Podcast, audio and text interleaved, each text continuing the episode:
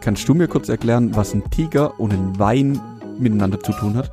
Ja, die beiden Sachen brauchst du tatsächlich, um deine Gesundheit zu verbessern. Du brauchst aber einen Sack dafür. Du brauchst nicht mal einen Sack dafür und dann noch ein paar andere Sachen. Okay, dann kümmere ich mich lieber drum und fange wieder ein neues Projekt an und kümmere, kümmere mich um mein eigenes Körpergefühl. Ja ob das tatsächlich erstens mal dein Körpergefühl bringt und auch dieses Gefährt, was du dir da bestellen willst, beziehungsweise jetzt wieder kaufen willst, tatsächlich überhaupt einen Nutzen für diese Welt hat. Das stellst du ja uns unter Beweis, weil du hast ja versprochen, du musst es vorführen.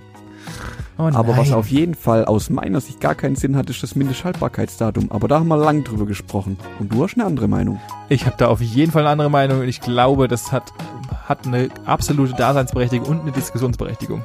Ja, dann lohnt es sich auf jeden Fall reinzuhören. Aber sowas von.